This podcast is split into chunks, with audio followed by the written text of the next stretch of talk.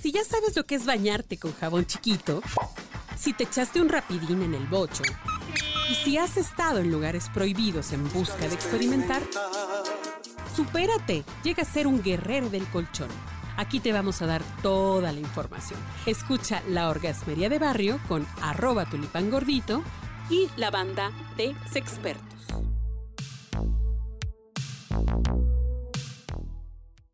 Queridísima banda orgasmera, pues estamos precisamente hablando de, pues esto, erotismo, poesía, cómo esta cuestión de las palabras, pues sí te pueden llevar a que te repapalote la papaya, ¿cómo no?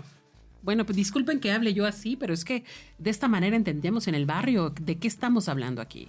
Y hoy además se nos ha unido una compañera muy especial, una súper mega invitada que está con nosotros aquí en la orgasmería. Ella es Pamela. ¿Cómo estás, Pamela? Hola, hola. Bienvenida, bienvenida. Oye, que además ella es terapeuta es psicóloga y trabaja con eh, personas con discapacidades. Así es y pues está, aquí para regalarnos su testimonio, para regalarnos su sabiduría.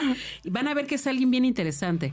Adicionalmente a que es eh, psicóloga y tiene, por supuesto, una práctica clínica, ella eh, además promueve desde sus redes sociales, principalmente Instagram, el Instagram de ella es arroba PIDM-amor.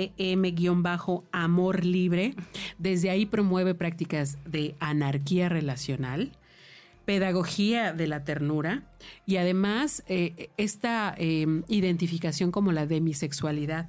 Y bueno, una serie de cosas bien interesantes de las que nos va a platicar y que se relacionan, por supuesto, también con el erotismo, con la sexualidad, con el delicioso, que es de lo que nos, nos, nos convoca este bonito programa, ¿verdad que sí? También eh, seguimos con nuestra poeta, mi queridísima Maiko. Bienvenida otra vez. Gracias por estar aquí. Muchas gracias. es un gusto y un placer. Que ya hace rato nos puso la, la piel de gallina. Ahora sí se nos enchinó el cuero o se nos encueró el chino, como le quieran decir, con eso que nos leyó. No, casi no, dice.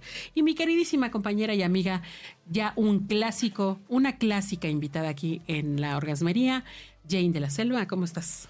Bien, o sea, súper este, entusiasmada y con ganas de aprender de estas fabulosas invitadas que tienen mucho que enseñarnos, mucho que aprender. Todos los días se aprende algo, mi querida Tulipán. Totalmente. Estamos en ese momento. Totalmente de acuerdo. Oye, eh, mi queridísima Maiko, tengo ya una, una pregunta también que hacerte. ¿Cómo, cómo entonces eh, tú eh, llegaste a tener esta conexión de el sexo, la sexualidad, el ejercicio pleno de la sexualidad y, tu poesía erótica? O sea, tú ya, ya, ya encontraste ese caminito. Tú ya, te fuiste por ahí. Ya, ya encontré ese caminito y justamente encontrando ese caminito te da mucha satisfacción el sentirte plena, el sentirte libre de vivir una sexualidad este maravillosa. Yo la verdad este tiene muy poco que, conozco de esta de este goce, de este gusto, este, de esto que te pica, de esto que te...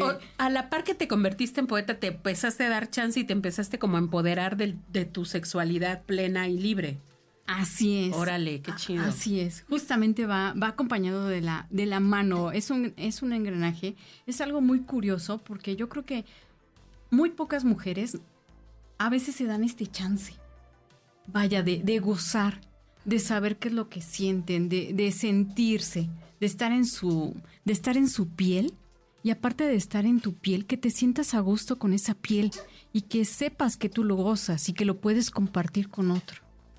Creo que eso es rico, de verdad. Michael, a mí me, a mí me salta una, una, este, una cuestión. En tu persona ya desarrollaste esta, esta parte erótica que es muy bonita en, en la mujer, que es muy bonita en el ser humano. creo que no solamente en la, en la mujer. Pero, ¿qué pasa ahora con la parte masculina? Si has encontrado tu... Mi par. Eh, tu par, porque digamos a las que no practicamos eso nos cuesta, digo ahora siento que es una, una herramienta padrísima, pero ¿qué pasa? ¿Qué reacción tienen los, los varones, en bueno, o las personas en este, en este caso, con respecto a, tu forma de, expresión? Fíjate que tienes un, tienes un poco de razón en, en esto que planteas, porque a veces les asusta, les asusta que seas tan, tan, tan libre, que hables con este lenguaje, que no te limites, que sea una cuestión que sea natural para ti. Muchas veces no lo manejan tan bien. Hay hombres que sí lo reciben bien e incluso es recíproco, pero realmente son muy pocos quienes reciben bien esta parte. Y además esta contraparte también a veces es un poco, a veces yo creo que son un poquito velados los, los chicos en, en este sentido, ¿no? Y, y, te ven así como tipo monstruo, así de... ¿Qué me quiere hacer? ¿Qué me quiere hacer? ¿Qué, me trató de decir? ¿Qué me trató de decir? O sea, ¿quieres coger? Es, quisiste decir, ¿Qué quieres coger? Todo, esto para decirme que, me quieres coger. Y yo, sí, o ah, sea, muy lindo. Ah, bueno, sí acepto. Oye, pero también tiene que ver con este esta concepción un poco machista. Sí, ¿no? Y, la, construcción de los estereotipos, ¿no, mi querida Pame? ¿Estás de acuerdo? Sí, totalmente de acuerdo. Y hay una área, por ejemplo, geográfica en, nuestro, en nuestra Ciudad de México donde tú puedes llevar esta expresión, donde tú, donde tú ves que ha sido más correspondida. Ah, caramba, Tepito no creo, ¿ah? en pues la lagunilla. puede ser. Puede ser, ¿verdad? No, es que puede ser. Ahí hay un matriarcado machista y, y si las mujeres ahí sí están como más empoderadas. Oye, sí, Pame, porque tú, tú tuviste una experiencia allá, ¿verdad? O sea, trabajaste allá. Bastantes añitos. Eh, eh, codo a codo ahí en la calle con, con la banda de ahí.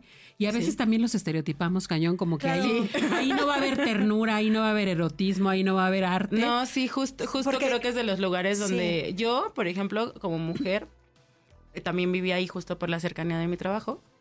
Y es de las, de las calles increíblemente más seguras donde me he sentido. Y he caminado por Benito Juárez, otras zonas como mucho más teóricamente tranquilas y te sientes hasta que a la vuelta te van a hacer algo, porque están solos. Entonces, como en el barrio ahí está todavía comunidad, claro. este, cuando, eres, cuando ya te ubican de ahí, estás súper protegida y ahí hay mucho matriarcado. Entonces ves a las niñas este, realmente gozando su cuerpo desde la vestimenta y todo. Y quien se atreva a decirles algo, van y se regresan y les contestan.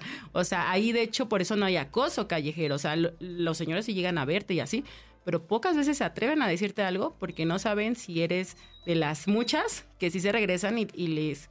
Y les contestan. Les contestan o cantan un tiro. Entonces, claro, el, barrio, el barrio respalda. Sí, el barrio, o sea, cañón. Alguna vez me tocó ver justo un grupo de adolescentes en chorcitos y un justo un señor cometió el error de, decirles, bueno, un, una, una persona, este, no era, o sea, era un señor para ellas, pues eran como de 15 años, pero que tendrá él como 30 y les dijo guapas o algo así y que se regresaron en bola y le pegaron.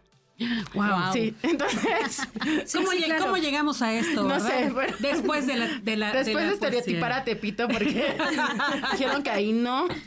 Pero ahí sí. Pero, pero tú has identificado, no sé, zonas, espacios, roles o, eh, personalidades con, con quien, no sé, te encuentras eco en tu, en tu poesía.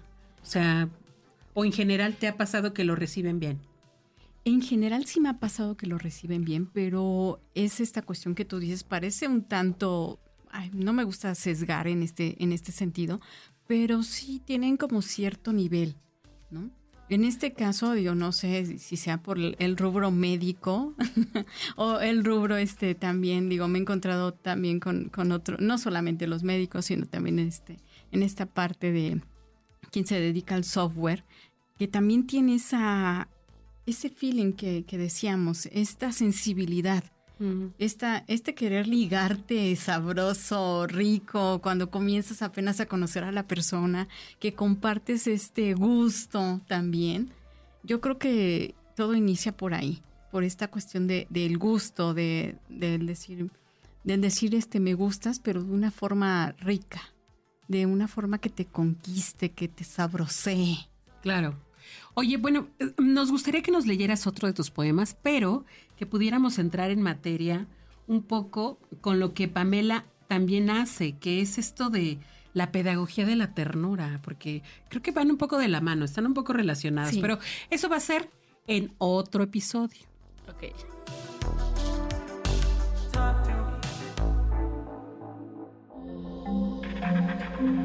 Este audio está hecho en Output Podcast.